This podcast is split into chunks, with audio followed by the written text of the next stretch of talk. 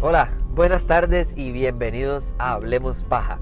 No importa cuándo, dónde o con quién estén, siempre son tardes de Hablemos Paja. Y hoy volvemos a estas tecnologías y estos pequeños episodios de tecnología que se me ocurrieron. Eh, y qué dicha que les han gustado, qué dicha que, que, les ha parecido un poquito más, más didácticos, porque, porque son como temas cortos, pero temas que creo que incluso puedo extrapolar. O sea, después de todo, la, la realidad virtual se, se, se puede ir a realidad aumentada, se puede ir a realidad extendida eh, ¿verdad? Son episodios que, que estoy, de, estoy investigando y estoy trabajando para hacerlos. La idea es hacerlos así. Sea, la idea es que sean siempre cortos y al punto y, y, tal vez de vez en cuando, si, si ya en un momento vamos a entrevistar a alguien o así, tal vez meterle un poquito más de, un poquito más de carneta. Pero el día de hoy vamos con un tema complejo como el solo. Pero yo no se preocupen, este podcast trabaja arduamente para poder simplificar y hacer más entendible todos los temas complicados de la tecnología y el cine, amigos. Entonces, entonces hoy vamos a hablar de, eh, de carros eléctricos, de la electrificación del transporte. A final de cuentas, creo que esto es una, una meta importante en cuanto a toda esta industria de los automóviles que están, de, al fin de cuentas, eso es importantísimo. Y hoy por hoy, ya para el 2021, eh, las ventas, de las ventas globales de carros que hay, de las ventas, ojo, no de la cantidad de carros, no, de las ventas. El 2,6% aproximadamente eh, es de vehículos eléctricos a nivel mundial. 2,6, o sea, no están todavía pero ni, pero ni rascando todavía la superficie. Y lo importante, y por eso es que vamos a analizar cuatro modelos específicos. Vamos a explícitamente hablar de cuatro modelos, específicos que están anunciados, por cierto, para salir en este 2021. Ahora, ¿eso qué importa? A mí qué me importa si sale el 2021, el 2060. Lo, lo importante es que es, es la transición a vehículos eléctricos hoy por hoy. Y eso es lo que a mí me apasiona. A mí lo que me apasiona es de estos cuatro ejemplos los cuatro escenarios diferentes en los que nos damos cuenta que ya ahora sí, ahora sí, estamos en el futuro, señores. Vamos a volar estos carros. Eh, aunque ah, un día esto un punto muy interesante de un carajo que lo que decía era, vamos a ver si, si en este momento la gente con una calle en el piso, con ruedas y todo, chocan. Ahora imagínense si en serio volaran los carros de la gente seguro, pero hasta con los cables y con los aviones y los patos chocan. Pero bueno, Ojalá que en ese futuro lejano o cercano que tengamos de que los carros tengan, eh, yo creo que lo más cercano es autonomía de los vehículos, ¿verdad? Que la gente ya se va a montar en su propio carro, ¿verdad? No estamos hablando de Uber, estamos hablando de su propio carro eh, y el carro lo va a llevar solo. Eso es lo que yo creo que está más corto y más casi que eso ya existe, solo falta que se haga más parte, más accesible, ¿verdad? Es decir, más eh, más demanda y por, por ende eh, menores precios y demás. Bueno, pero eso es otro tema. Entonces hoy vamos a hablar de específicamente eh, cuatro modelos de carro que salen este año. Ojo, esto no es que dentro de 20 años, no, no, ya. En el 2021 están anunciados para salir. Punto. Y van a salir y estos son los precios y esta es la importancia de estos cuatro modelos que son cuatro carros que verdaderamente son importantes en cada una de sus maneras distintas. Entonces ya hablamos de que en el mercado global ya está entrando el vehículo eléctrico. ¿Está entrando cómo? Bueno, de las cuatro distintas maneras en las que entran estas compañías. Son modelos importantísimos. Y vamos a empezar por quitar lo más obvio de la mesa. Tesla es el, gracias a Dios, el culpable de que hoy por hoy los vehículos eléctricos sean lo que son Tesla no entró para participar, entró para cambiar el vehículo automotor del mundo. O sea, Tesla es no solo es una marca, sino que es una idea, es, una, es, un, es un impulso al mercado de, de carros de todas las marcas del mundo. Tesla llegó a ganar en este mercado y la distancia entre Tesla y los demás es gigantesca, gigantesca, gigantesca. ¿Y por qué es tan grande? Bueno, número uno, porque claramente no se dedican a nada más. O sea, los más, de ahora tienen tequila y no sé qué varas, pero, pero hablando en serio, Tesla, ¿qué hace? Carros. Tesla hace carros eléctricos y tiene una estructura muy clara. Tesla decidió que número uno, vamos a hacer un modelo que todo el mundo quiera y que sea un precio alto. Número dos, vamos a hacer un modelo de un precio decentemente alto, pero que por el precio sea un carro eh, familiar, eh, un SUV, digamos, es decir, un, carro ya, ya más grande. Eh, y en esto lo que vamos a hacer es aprovechar esas ventas para poder crear un tercer modelo de carro que sea el accesible, el más barato, el que el pueblo, para la gente. Y entonces llegamos a ese momento, ya estamos con el Model 3. El Model 3 es mucho más barato, estamos hablando de 30 mil dólares más o menos. Entonces ya ahora sí, es un poquito más para la gente, sigue, no, no es como que hay un modelo todavía así a lo, a lo tan de la gente, como de 10 mil, 12 mil dólares, pero, pero ahí vamos encaminados. Entonces Tesla para este año, ¿qué tiene? Tiene algo altamente esperado. Y no, no es el Tesla Roadster. Que por cierto, si no saben qué es el Tesla Roadster, por favor búsquenlo en Google porque es una ridiculez de carro. Es, un, es, es, es como rajar por rajar. Es verdad, es, es, es demasiado. Yo no sé. O sea, el, mercado para este carro es, es solo las redes sociales. Las redes sociales, o sea, un par de más que vayan a comprar este carro digamos que unos, algunos cientos o mucho miles de personas, no, yo creo que ni miles de personas, tal vez cientos de personas que vayan a poder comprar este carro eh, y para rajar, o sea, esto es un carro de lujo. Pero este año se viene un carro diferente. Se viene el Tesla Cybertruck. Por cierto, memes vuelan, explotan y, y brillan por este carro, porque es, el, es un carro eh, eh, parece, parece, parece eh, cuando, cuando, cuando el PlayStation o, los, o, los, las computadoras tenían píxeles muy marcados de que todo era cuadrado.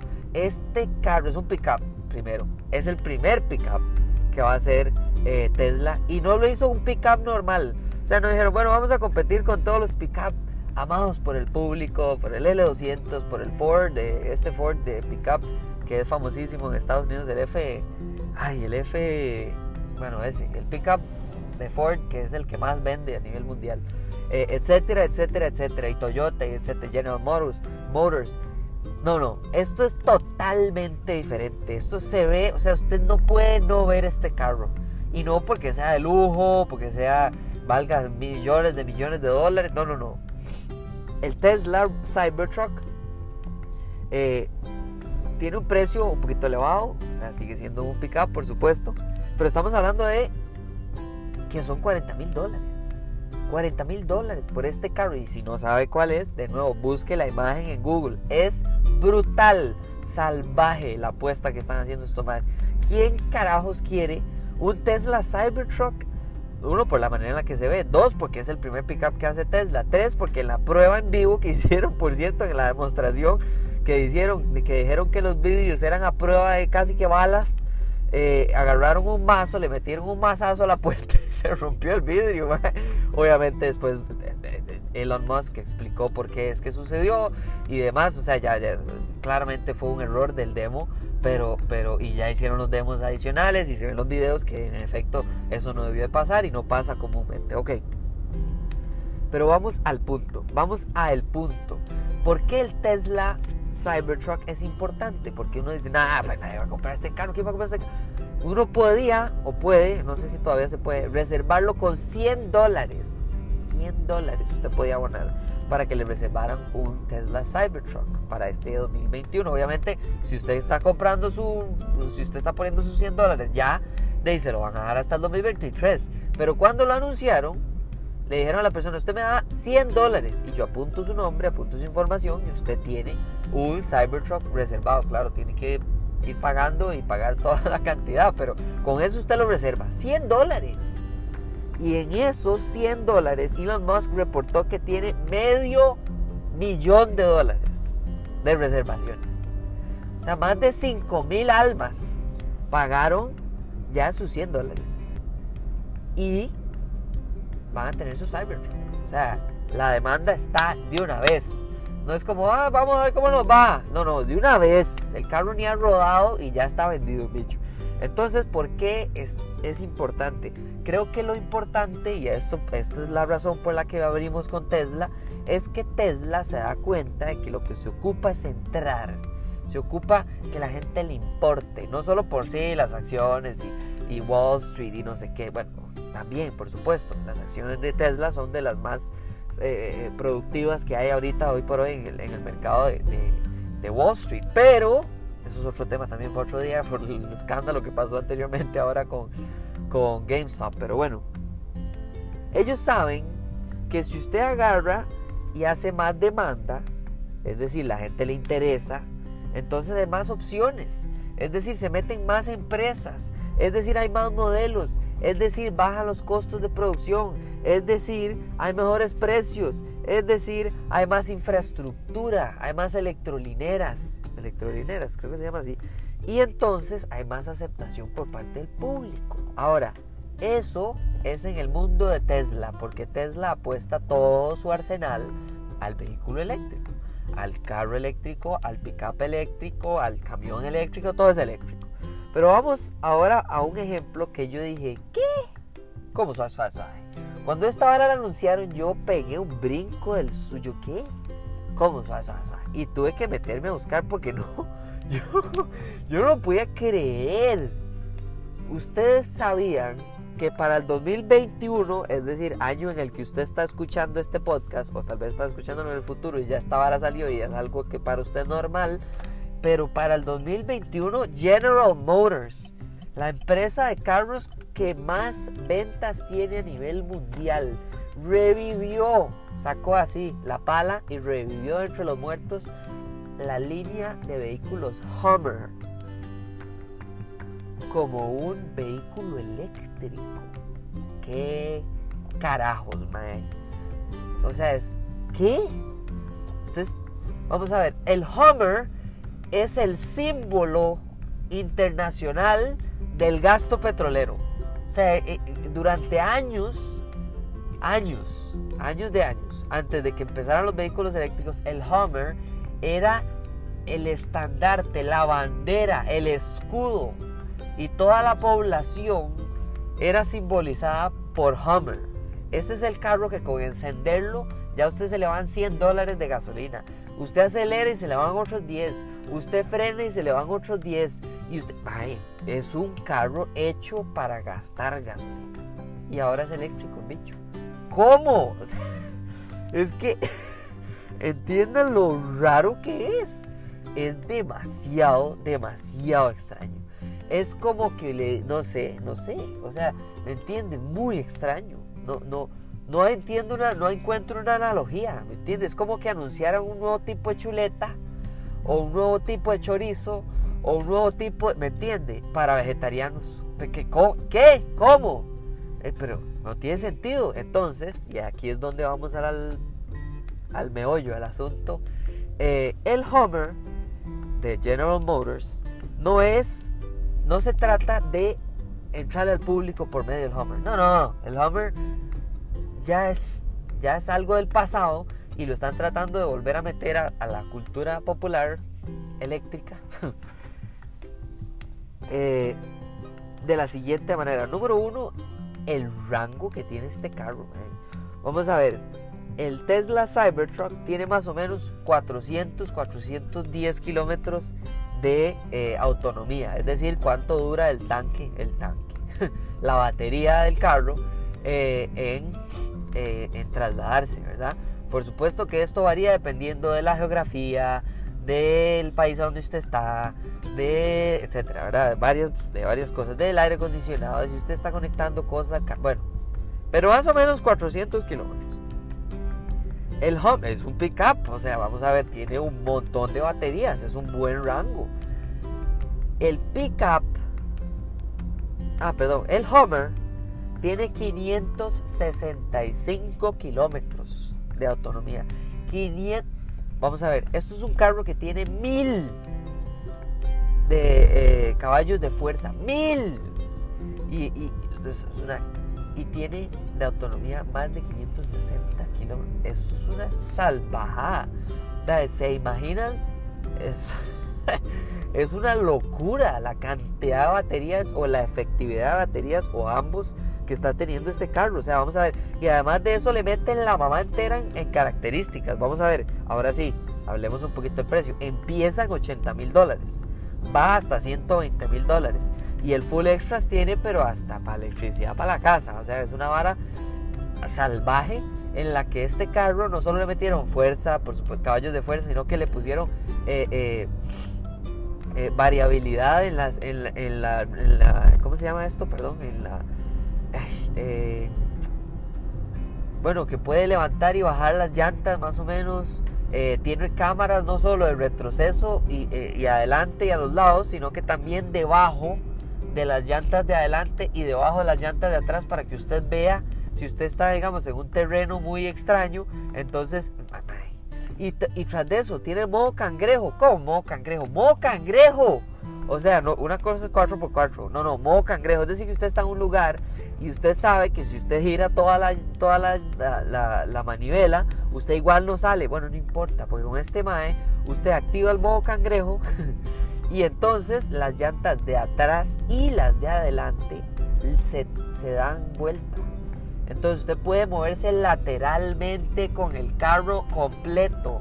No, no, no, es, una salvajada es una locura de carro, es una ridiculez y es hacerle eh, respeto o hacerle, eh, es hacerle eh, énfasis al nombre. Hummer, después de todo, básicamente es eso, es todo lo que se puede en un carro, todo el gasto, toda la electricidad, todas las características, el techo se quita, por cierto, se puede quitarle el techo para que quede convertido. No, no, no, es una locura, este carro, este carro no es normal. Y, el hecho de que lo estén reviviendo como carro eléctrico, yo no sé si es una burla o un más bien, más bien es como en respeto, en señal de respeto a los carros eléctricos, porque es, es que es una locura. Y sale en el 2021. No, esto no es una idea, esto es una realidad. Claro, hay que ver cuántos venden, pero qué locura, o sea, es una locura. Y esos son los primeros dos. Ya vamos, ahora vamos a tomar este pequeño break y volvemos con los siguientes dos y la conclusión, por supuesto, de este mega, super increíblemente solicitado episodio de vehículos eléctricos en el 2021.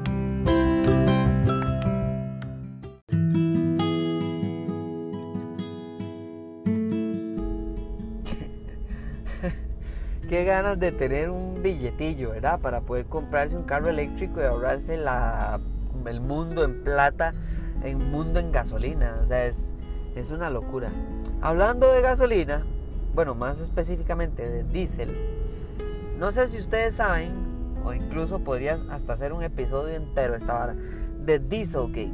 Dieselgate básicamente es un escándalo, bien lindo, bien extraño, bien público, por cierto, eh, que le pasó a la segunda empresa global de mayor manufactura de carros del mundo, de nuevo, globalmente, que es Volkswagen Group. Volkswagen, todo el mundo sabemos Volkswagen, eh, empresa alemana. El punto de Volkswagen es que los maes estaban, vamos a resumir todo en una frase, así como, como un titular para redes sociales, para que todo el mundo le dé clic.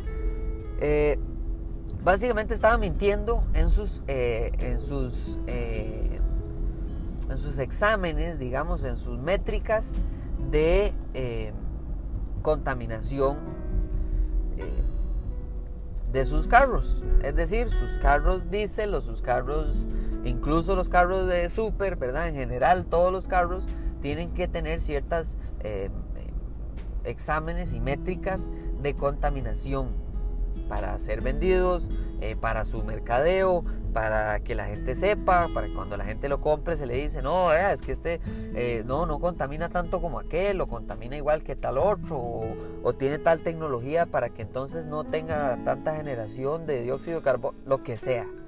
Todo eso tiene que tener pruebas. Y esas pruebas venían de, no digamos falsificadas, sino que digamos que engañaron, ¿ok? Entonces digamos que engañaron durante bastante cantidad de tiempo y bastante modelos. Y entonces, además de tener que pagar eh, por el escándalo y por la, demanda, perdón, que les cayó más de 14 mil millones de dólares en multas y en eh, de todo tuvieron que pagar. Además de eso, tuvieron que entonces, dicen que la culpa es la mayor amiga de la, de la caridad. Y entonces los obligaron a invertir más en mejorar su imagen. Mejorar su imagen respecto a, respecto a contaminación. Y BM, y VM, es decir, Volkswagen, eh, sacó, ya, ya lleva tres modelos de vehículos eléctricos que se llaman los ID. Los ID, eso sí, solamente salen o, son populares o son comúnmente vistos en Europa y en China. Es donde verdaderamente uno puede ver estos modelos, donde más se les ha vendido y demás. Y el punto es que ya a nivel, digamos, de su próximo proyecto, que es el que vamos a hablar en este instante, que se llama el ID4, es decir, el que le sigue al ID3. Eh, el proyecto trata de vender en el 2021. Ojo, es que no estamos hablando del futuro, esto es ya. El futuro es ya. ¡Qué locura! Vender este año 100.000 unidades del ID4 globalmente, una tercera parte de esa en Estados Unidos. País donde fue más público el escándalo de eh, Dieselgate. Entonces, vamos a ver, lo interesante no es solo que este carro eh, finalmente va a llegar a Estados Unidos y por ende al continente americano, sino también que el ID4 está hecho para globalmente entrar al mercado de una manera competitiva. Tiene el rango de precio muy similar al de Tesla, es decir, 35 mil dólares para arriba eh, además de eso, tiene un muy buen rango. Eh, Volkswagen tiene una cantidad de modelos eh, con, autonomía distinta, es decir, usted puede pagar un precio mayor, no solo por, no sé, full extras, lo que sea, aros cromados, lo que usted quiera, pero especialmente en cuanto cuál es el tamaño de la batería que usted quiere para el carro. Normalmente estamos hablando de 380 a 420 kilómetros de autonomía y lo importante de este ID4 es que, número uno, es que está entrando con mucha fuerza, que están obligando eh, la presión social, las deudas, el Dieselgate, lo que usted quiera ponerle, pero se está obligando a la segunda empresa más grande a nivel mundial de venta de carros a meterse de lleno en el ecosistema, por así llamarlo, de vehículos eléctricos. Y ahora, esto es lo que yo llamo culpa, No solo que tienen que participar, no solo que ya van por el cuarto modelo de vehículo eléctrico, no solo van a entrar a Estados Unidos a, ahora sí a vender este modelo nuevo, no solo es un buen carro, porque por supuesto que sigue siendo un buen carro, tiene buena autonomía, tiene buena velocidad, tiene buena... O sea, Volkswagen todos sabemos que es un buen carro, pero también les tocó crear una relacionada que se llama Electrify America. Electrificar sí, Estados Unidos. Eh, que es una red eh, nacional, ¿verdad? interestatal en Estados Unidos de electrolineras accesibles para todo tipo de modelos de carros eléctricos. Todo, de nuevo, todo tipo de carros eléctricos. No es como los puntos de carga de Tesla, que por cierto son un punto competitivo absolutamente genial, que se me olvidó mencionar cuando hablé del, Tesla Cybertruck. Eh, Tesla tiene sus electrolineras específicas para él, que cargan el carro más rápido, que tiene un montón de extras. Pero además llega la culpa de, de Volkswagen Group y de Electrify America llena de electrolineras todo Estados Unidos. Y eso facilita que la gente tenga la, o sea, le nazca comprar un carro eléctrico. ¿Qué es lo que la gente dice con el carro eléctrico? Sí, muy lindo. Sí, eh, muy bien ahorrar en gasolina. Sí, muy bien ahorrar en que me, no tengo que pagar impuestos de tal y tal y tal. Sí, pero ¿a dónde están las electrolineras? ¿Verdad? Especialmente hablemos de Costa Rica. En Costa Rica ya se vende el carro eléctrico. Pero la gente le da miedo tener un carro eléctrico para ir a la playa, para ir largas distancias, porque no hay electrolineras como hay a, nivel mundial. ¿Y a qué me refiero con esto? Si usted tiene un carro de gasolina hoy por hoy, usted no va a pasar 300 kilómetros, 200 kilómetros, incluso 100 kilómetros, sin que hayan 5 o 6 gasolineras donde usted puede pasar perfectamente. Eso no pasa con el vehículo eléctrico en Costa Rica. Ahora en Estados Unidos eso también era un problema normal, común, una queja. Y ahora ya no va a hacerla. Y ahora gracias a Electrify America y a la culpa de Volkswagen Group, bueno, ahora va a haber más electrolíneas y de nuevo, si hay más demanda, si hay más opciones, si hay más infraestructura, la gente va a comprar más. Entonces va a pasar de un 2,5% a un, no sé, al doble o a menos de 10%, que ya sería monumental a nivel mundial. Y hablando de monumental, hablemos de la importancia de eh, un modelo de carro que yo creo que la gente cuando habla de, vehículos eléctricos como que se le va. O no sé si nada más que es que lo dan por sentado, qué carajos. Pero a quién se le olvidó que Tesla es probablemente el más importante a nivel mundial, pero Tesla no fue el primero. Tesla no fue el único.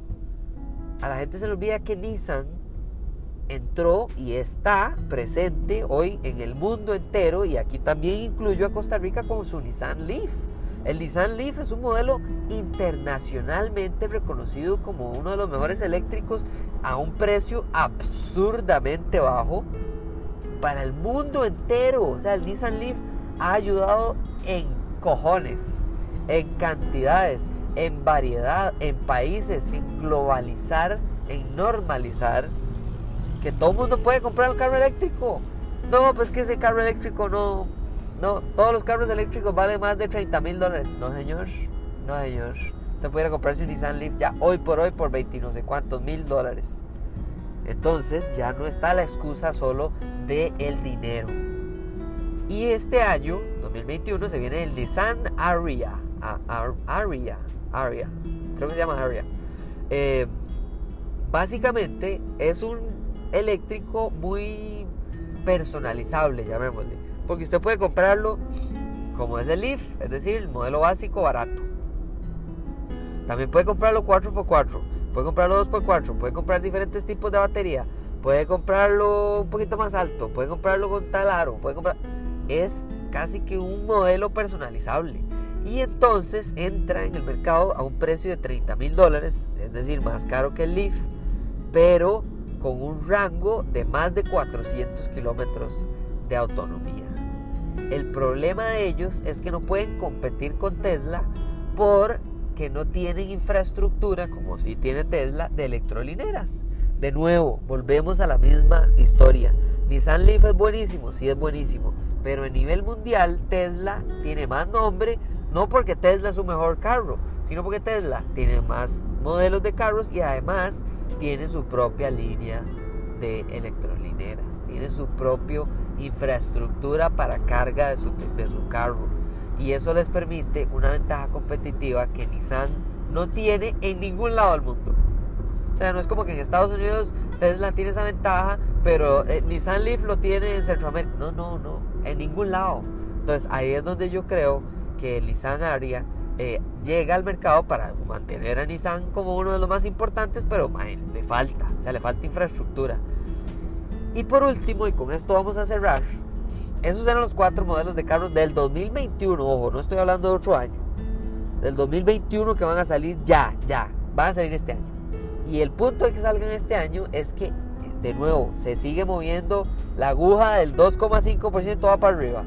Y entonces se empieza a normalizar y a mejorar y a generar infraestructura, construir una red eléctrica a nivel global. Y eso es lo que ocupamos. Sí, muy lindo que se maneje solo el carro, pero eso va a ser carísimo. Lo que primero ocupamos es que el carro sea eléctrico y después le metemos toda la autonomía. Tesla lo hace al mismo tiempo, pero también eso afecta en el precio, eso también tiene otras... O sea, no están en todos los países del mundo, o sea, Tesla tiene su estrategia muy clara. Pero también en Estados Unidos y en Europa se está dando un fenómeno que a mí me parece importantísimo. No sé si han escuchado o si han googleado o si han visto en algún lado. yo me rimo. Eh, empresas llamadas de la siguiente manera. Nikola, Camus, Lucid o Faraday Future. Todas estas empresas casi siempre tienen la desventaja de que son, bueno, están empezando, ok, pero tienen la ventaja de que como son tan pequeñas y tan experimentales, todas empiezan siendo, ah, van a ser el Tesla Killer, ¿verdad? La empresa que va a destronar a Tesla. La todo el mundo habla del Tesla Killer porque es muy lindo para que la gente le dé clic al artículo, pero en realidad, la realidad de todas estas empresas, especialmente Faraday Future eh, o de Lucid, que es el que ejemplo con el que quiero cerrar el podcast del día de hoy, es que son empresas que les falta plata. Eso es todo lo que les falta, plata. Y entonces lo que ocupan es dinero. ¿Y de dónde sacan el dinero? Y esto es lo más lindo de todo. Sacan el dinero de petroleras. De petroleras. Lucid, para hacer un ejemplo, se quedó, estaba quedando básicamente sin plata. Y Lucid tiene un contrato con Amazon. Tiene un inversionista, uno de sus inversionistas más importantes es Bezos, es, Amazon. Y le estaba quedando sin plata. Y los más decidieron darse media vuelta y decirle a Arabia Saudita, mira, no tenés una platilla ahí que te sobre y Arabia Saudita, digamos que se le cae plata todos los días del bolsillo, de la cantidad que tiene, y entonces están financiando el futuro eléctrico. Una, un país petrolero. es absolutamente, no sé si irónico, no sé si estratégico, no sé, llámelo usted como usted le quiera llamar, pero estas empresas pequeñas, como ocupan dinero, lo que les falta es nada más efectivo, ahí el efectivo que sobra, casi todo está del lado del pasado, del lado de el petróleo. y entonces me parece muy interesante y me parece un tema que probablemente vamos a hablar en otro episodio eh, respecto a entonces qué, cuál es la cuál es la apuesta entonces de las petroleras, por qué yo voy como persona que su negocio se basa en petróleo a invertir entonces en el futuro eléctrico de la industria automovilística. Pero bueno, eso es para otro día. Muchas gracias por escuchar este podcast del día de hoy. Demasiadas gracias por acompañarme en estos episodios cortos de tecnología. Si tienen alguna recomendación, estoy en redes sociales como Hablemos Paja CR, en Twitter, en Instagram eh, y en Flipboard, por cierto. Eh, muchísimas gracias por apoyarme, por escribirme, por todo lo que han hecho y, de nuevo recomiéndenlo a sus amigos, a sus amigos, a su familia, a todo el mundo y nos hablamos en la próxima. Mil gracias. Chao, nos vemos.